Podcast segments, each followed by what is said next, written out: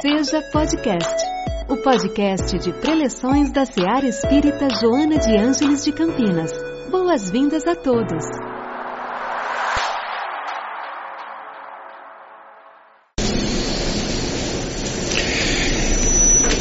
Então, dando início ao tema de hoje, como Paulo já mencionou, ele está baseado no Evangelho segundo o Espiritismo, capítulo 17, que traz por títulos, por título Sede Perfeitos. No capítulo 17, os espíritos na codificação colocaram a Kardec a definição do que é o bom cristão. Entre as inúmeras colocações feita, feitas por eles, é aquele que pratica o bem, é aquele que obedece às leis de Deus, é aquele que pensa no seu próximo, é aquele que pratica a caridade em benefício do próximo e assim por diante. Resumindo tudo isso, Kardec definiu que o bom espírita também é aquele que faz tudo aquilo, ou seja, o bom espírita e o bom cristão se tornam um único, uma boa pessoa, uma única pessoa. Nós encontramos em o, os evangelhos, todos eles, principalmente de Mateus, de João, uma afirmação de Jesus: Vós sois deuses. Na segunda afirmação, sede vós perfeitos, como vosso Pai que está nos céus é perfeito. E uma outra afirmação, Jesus dizia aos seus apóstolos: Vós podeis fazer o que eu faço e muito mais. Daí nós observamos que qualquer um que seja um bom cristão ou um bom espírita, conforme definido por Kardec,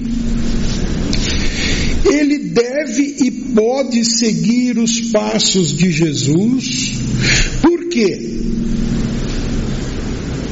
é o objetivo da criação, atingir a perfeição. Na questão 115 do Livro dos Espíritos, Kardec indagou aos espíritos superiores como nós fomos criados. O nosso corpo material, nosso corpo físico, foi nos dado pelos nossos pais no momento da concepção. Mas e o espírito? Os espíritos superiores responderam a Kardec que Deus criou todos os espíritos simples e ignorantes, ou seja, sem o conhecimento. É destinado a nós a busca, a aperfeiçoamento desse conhecimento, buscando a perfeição. Não a perfeição absoluta, que essa é de Deus, mas a perfeição relativa. Para isso, nós temos a eternidade. Visto que esta vida que nós temos sobre a terra, a vida material, ela é finita e é curta. O que são algumas décadas, ou em, algum, alguns casos, um século, perante uma eternidade? É quase nada. Então, por isso, nós temos a eternidade para buscar esse aperfeiçoamento, para nos tornarmos os bons espíritas e, como consequência, os bons cristãos. Para isso, nós vamos nos distanciando daquela ignorância inicial que todos nós tínhamos. E à medida que esse distanciamento vai aumentando, nós estamos nos elevando no conhecimento, e à medida que praticamos o ensinamento do Cristo, nós estamos nos elevando moralmente. Existem aqueles que estacionam seja por qualquer motivo, por qualquer tipo de erro, eles estacionam por um período, mas outras vidas nós temos para tentar resgatar isso. E volto a repetir, uma eternidade pela frente. Esse convite de perfeição que Jesus se refere quando diz que nós somos deuses, que nós temos que ser perfeito como nosso Pai é perfeito, traduz a confiança de Deus em suas criaturas. Porque Ele nos criou com amor, para o amor, mas para buscarmos a perfeição. Então nós temos a confiança do Pai para isso. Então, se acreditamos em Deus, se acreditamos em Jesus, nós não podemos trair essa confiança. Nós temos que nos melhorar a cada dia, em pensamentos, em atitudes. Nós temos que nos aperfeiçoarmos constantemente. Melhorar moralmente, crescer moralmente, é um exercício constante na vida de cada um. A cada dia é uma nova oportunidade que nós temos. E para isso nós temos que agradecer. Todos, indistintamente, seja qual for a idade, cor, profissão, grau de escolaridade, nós passamos por problemas, uns maiores, outros menores.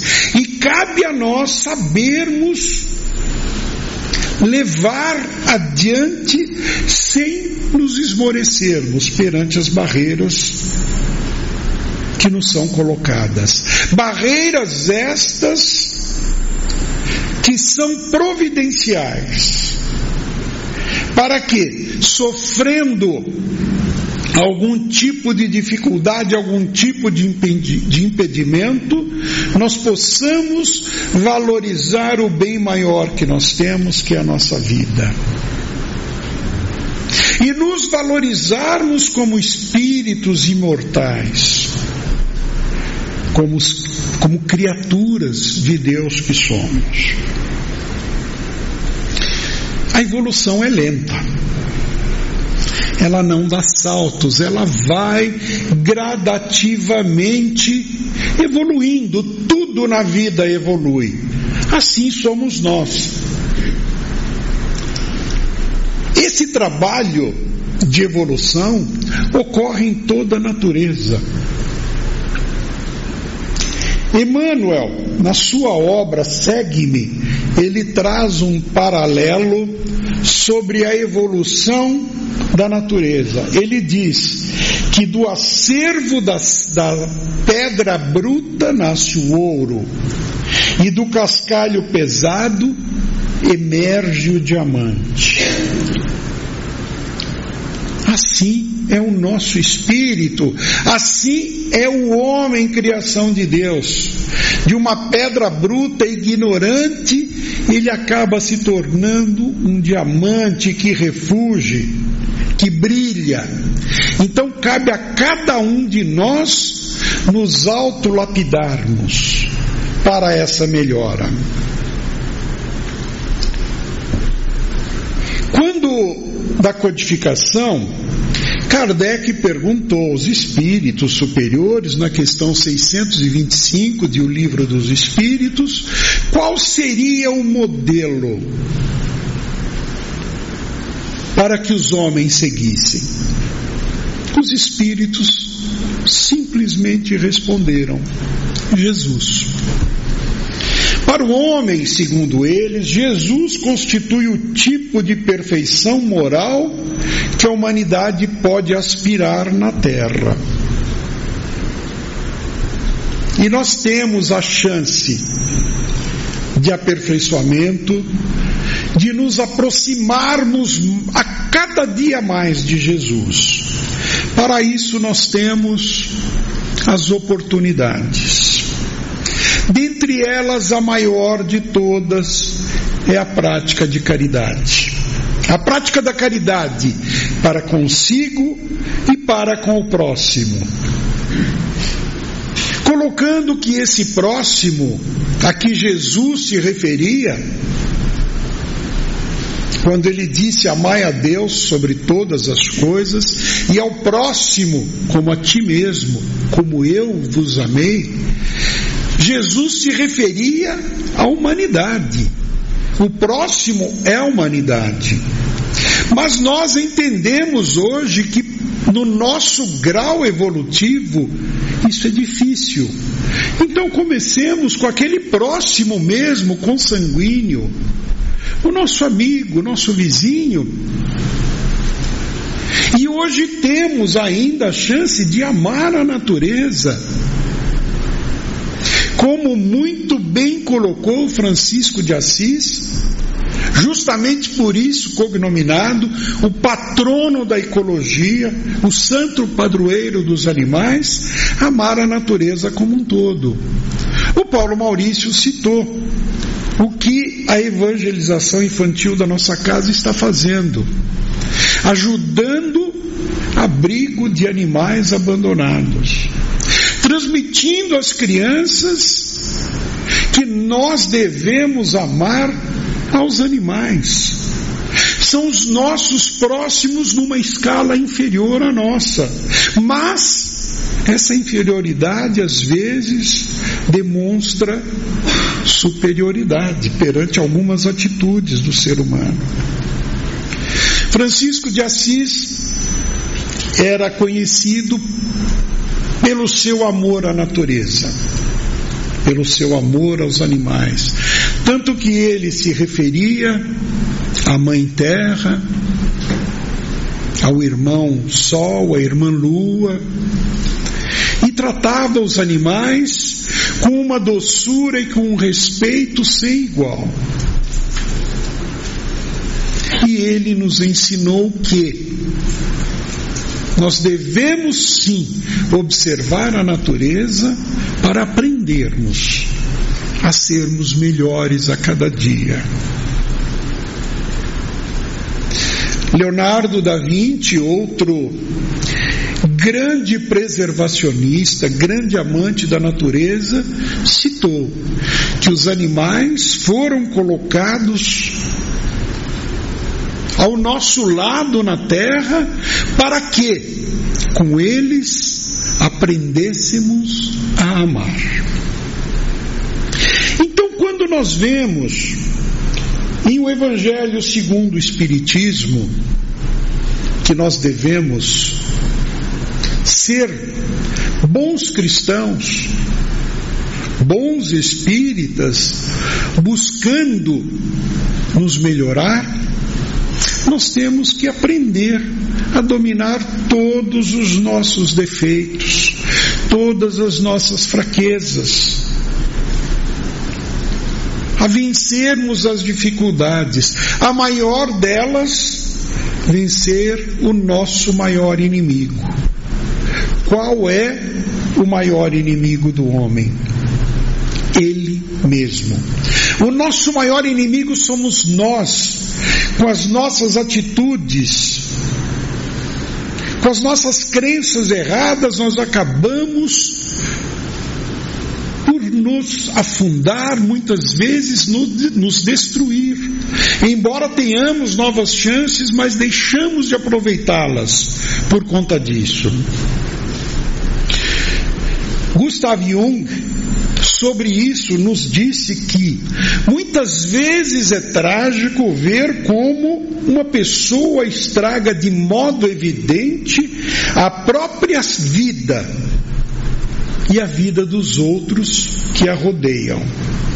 E como ele é incapaz de perceber até que ponto essa tragédia parte dela própria, alimentando alimentado progressivamente por ela mesma. Então são aquelas pessoas que se deixam levar por ondas de pessimismo, que se deixam levar por um negativismo absurdo.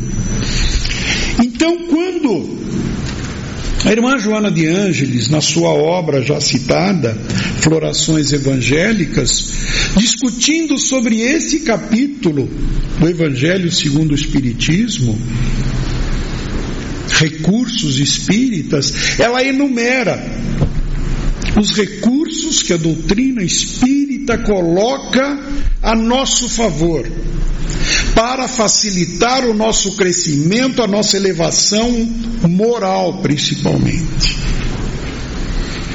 Ela começa dizendo que agora que assimilaste o precioso conteúdo das lições espiritistas, deparas com excelentes concessões de vida, já que não pode desconsiderar. A fé, a fé que deve ser inabalada na, nas palavras de Jesus, se tiveres fé do tamanho de um grão de mostarda, direis àquela montanha: vá-te para lá e a montanha irá. Então nós temos que ter a fé. E a irmã Joana diz que a fé clareia os nossos passos e se mantém graças ao combustível da caridade já que podemos utilizar indefinidamente por estar ao alcance de todos os nossos recursos. Ou seja, devemos praticar o bem constantemente. Caridade é algo que nunca vai nos faltar se tivermos propensos a praticá-la, a espalhá-la, ajudar ao próximo a se melhorar. Porque o crescimento da humanidade, ela só se dará quando todos crescerem.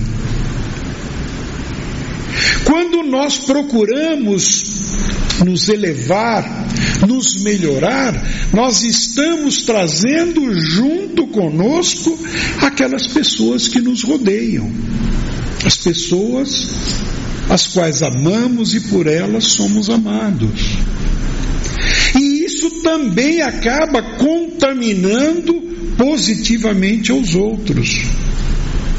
Quem já não ouviu ou já não proferiu algumas palavras se referindo a alguma pessoa? Puxa, mas aquela pessoa é maravilhosa, olha o trabalho que ela faz. Eu gostaria de ser como ela. Ai, como eu gostaria de ser como aquelas, aquela família. Olha que beleza, que exemplo que aquela família dá. Todos nós temos a chance de sermos assim. Nos melhorarmos a cada dia, melhorando aqueles que nos rodeiam e contaminando positivamente a todos. É difícil, claro. Nada é fácil na nossa vida. Mas para isso nós temos a eternidade. Por que não melhorarmos um pouco mais? Se eu preciso de N encarnações para atingir o patamar, e se a gente diminuísse um pouco? Nunca é tarde para começar a prática do bem, ajuda ao próximo, ajuda a natureza e tudo aquilo que decorre dessas ações benéficas que possamos fazer. Como sempre, em seus livros, a irmã Joana nos traz frases que nos faz pensar, frases lapidares que nos abrem a mente. Nesse capítulo do Florações Evangélicas não é diferente. Ela diz numa frase: vencido pela fadiga desta ou daquela natureza, renova as suas forças, meditando uma página consoladora antes da lida, antes do trabalho. Isso deveria ser uma regra de ouro em nossas vidas.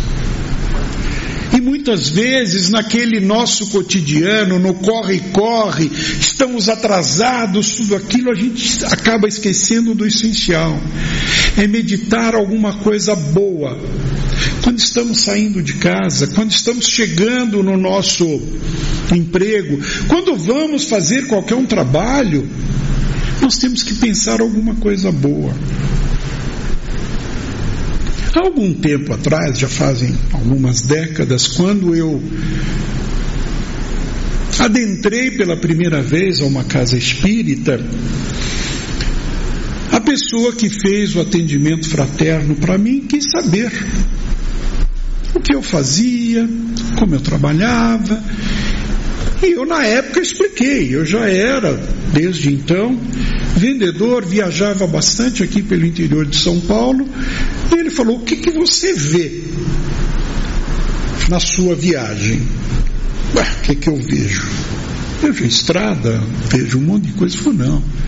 Você tem que observar melhor as coisas.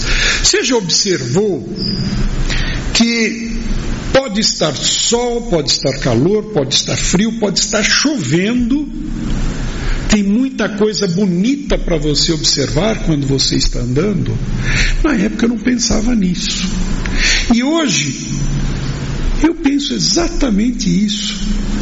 Numa ida daqui, da Seara até a minha casa, 15 minutos talvez, eu passo ao lado de coisas maravilhosas que muitas vezes as pessoas não observam. A começar na saída, aqui nós nos deparamos com essa praça cheia de árvores, uma natureza exuberante. Isso me faz lembrar que a gente precisa divulgar que logo aqui na frente, bem na esquina, existe uma mangueira muito grande. Para quem não sabe, a ligação daquela mangueira com esta casa é imensa. Ela foi plantada pela primeira turma saída do ESD dessa casa. Para simbolizar isso, plantaram aquela árvore e hoje a gente se depara com essa maravilha. Então nós temos que observar ao nosso redor um amanhecer, um entardecer, uma nuvem se formando com chuva, não vamos pensar no problema que aquilo pode causar, vamos ver a natureza. Nós temos que pensar na beleza, e isso a irmã Joana enaltece. Vamos pensar numa coisa bonita antes do nosso trabalho. Recorre, diz ela, aos recursos espíritas. Ora, e ora sempre, para adquirires resistência contra qualquer tipo de mal que ainda possa residir em ti. A oração é essencial para todos nós. Não precisamos de fórmulas, não precisamos uma página imensa para ficar lendo. Elevemos o pensamento onde estivermos, no trabalho, em casa, no carro, dirigindo, agradecendo a Deus pelo que somos, pelo que temos, pelo que deixamos em casa, uma família, um lar, um alimento, e pelo que estamos indo fazer, seja no trabalho, seja uma visita a alguém a um ente querido, seja uma visita a um doente, nós temos que agradecer. É a oportunidade que nós temos de servir nesta vida. É a oportunidade que, se bem aproveitada, vai nos proporcionar uma elevação, um crescimento. E vai fazer com que o nosso dia de hoje seja melhor do que o, de ontem. E amanhã, se repetirmos, o dia de amanhã será melhor que o de hoje. Agostinho de Pona, o Santo Agostinho, um dos maiores pensadores do cristianismo, ele dizia que todo homem de bem, quando for dormir, ele deve ter três pensamentos. O primeiro, pensar no mal que ele possa ter causado a alguém. Pensar numa ofensa que ele pode ter feito a alguém e pensar num bem que ele pode, que ele possa ter feito. Uma vez descobertos esses três itens, a sua primeira ação no dia seguinte, ao acordar, fez mal a alguém, repare aquele mal. Se não for com a própria pessoa, pode ser com outra pessoa, com outra atitude. Se ofendeu alguém, a mesma coisa, procure se desculpar. Ah, mas às vezes eu não vejo mais a pessoa, a pessoa não aceita. Então procure reparar aquilo em outra pessoa. Conseguiu fazer o bem? Faça mais, não uma, mas duas vezes no dia seguinte. Segundo ele, se adotarmos esse exercício, nós estamos a cada dia melhorando passo a passo um pouco mais. Então a irmã Joana também enfatiza muito isso. Vamos orar para pedir a proteção. A orientação sempre vem. Que nós possamos, como Paulo disse, citando Simonete, acrescentar vida e não idade a cada dia. Que nós possamos acrescentar alegria, porque a partir do momento em que proporcionarmos o bem a alguém, dermos alegria a alguém, nós estamos bem conosco. Nós estamos alegres, porque fazer o bem atrai o bem. E a irmã Joana, terminando o capítulo, ela diz que nenhum mal consegue triunfo no terreno reservado ao bem atuante, ou seja, a partir do momento em que nós colocamos a prática do bem constante em nossa vida, mal vai nos atingir. Pois aquilo que chegar nós teremos positividade para enfrentar. Nós teremos pensamentos tais que aquilo não irá nos atingir. E ela termina dizendo: tem como modelo e guia Jesus, cujo chamado escutou e atende, prosseguindo a marcha, após renunciar a si mesmo e tomar a própria cruz. Foi o que, o Cristo nos ensinou, o ensinamento dele. Nós temos que segui-lo. Vai ser fácil? Não. Vamos ter dificuldade? Vamos. Mas vamos carregar as nossas cruzes e transformarmos-nos em espíritas autênticos, o que equivale um cristão verdadeiro. Então nós temos esta oportunidade de colocarmos em nossa vida a prática do bem, de colocarmos no nosso dia a dia objetivos claros de nos melhorarmos. Já que, por tradição, nós pensamos em nós, então vamos pensar em nós, vamos nos melhorar. Mas a partir do, do momento em que eu começo a trabalhar para isso, eu melhoro a todos, eu melhoro a vida de todos. Só para encerrar, no início da, das redes sociais circulava uma mensagem que dava esse exemplo. O autor que num bairro muito pobre de uma cidade paupérrima, vivia uma família em condições quase subhumanas. E ali tinha uma garotinha muito bonita, de cabelos encaracolados, olhos azuis, e que ia para a escola e adorava aquilo que aprendia. Mas ela ia, como todos que frequentava a escola daquele bairro, sujinha,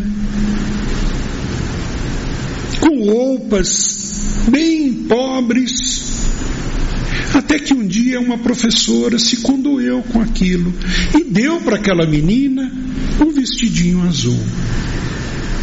Quando ela chegou em casa e mostrou aquilo, a mãe ficou feliz de ver que a sua filha poderia mostrar a beleza que tinha. Com aquele vestidinho azul, simples, mas era bonito. Então ela deu um banho na menina, penteou seus cabelos e a menina ficou mais linda ainda. O pai chegando, viu a sua filha naquela transformação e achou que ela merecia morar um pouquinho melhor. Então ele se pôs a trabalhar nas horas vagas, melhorando aquela residência muito simples que eles moravam. Começou a buscar no seu trabalho algumas mudas de flores, começou a pintar, ainda que assim, fracamente, o redor da sua casa, mas aquela casa se destacou naquela rua. Os vizinhos, vendo aquilo, quiseram imitá-lo e começaram a cuidar melhor da sua rua. E aquilo foi chamando atenção. As outras ruas do bairro viram que era possível fazer aquilo e começaram a fazer tudo isso. Até que chamou a atenção das autoridades locais que aquele bairro estava dando um exemplo, estava sendo bem cuidado, estava sendo bonito. Então todos começaram a trabalhar e aquela cidade começou a chamar a atenção. E diz o autor: a história não para por aí. Começou com uma roupa e uma criança, melhorou a sua residência, a sua rua, seu bairro, a sua cidade.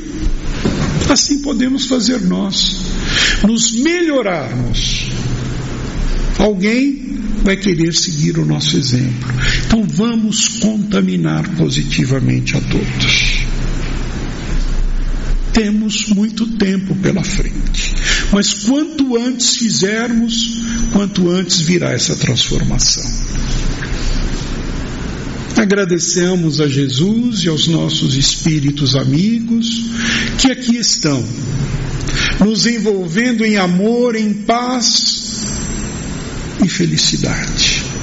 Que a paz de Jesus estejam conosco, hoje, amanhã e sempre. Muita paz a todos.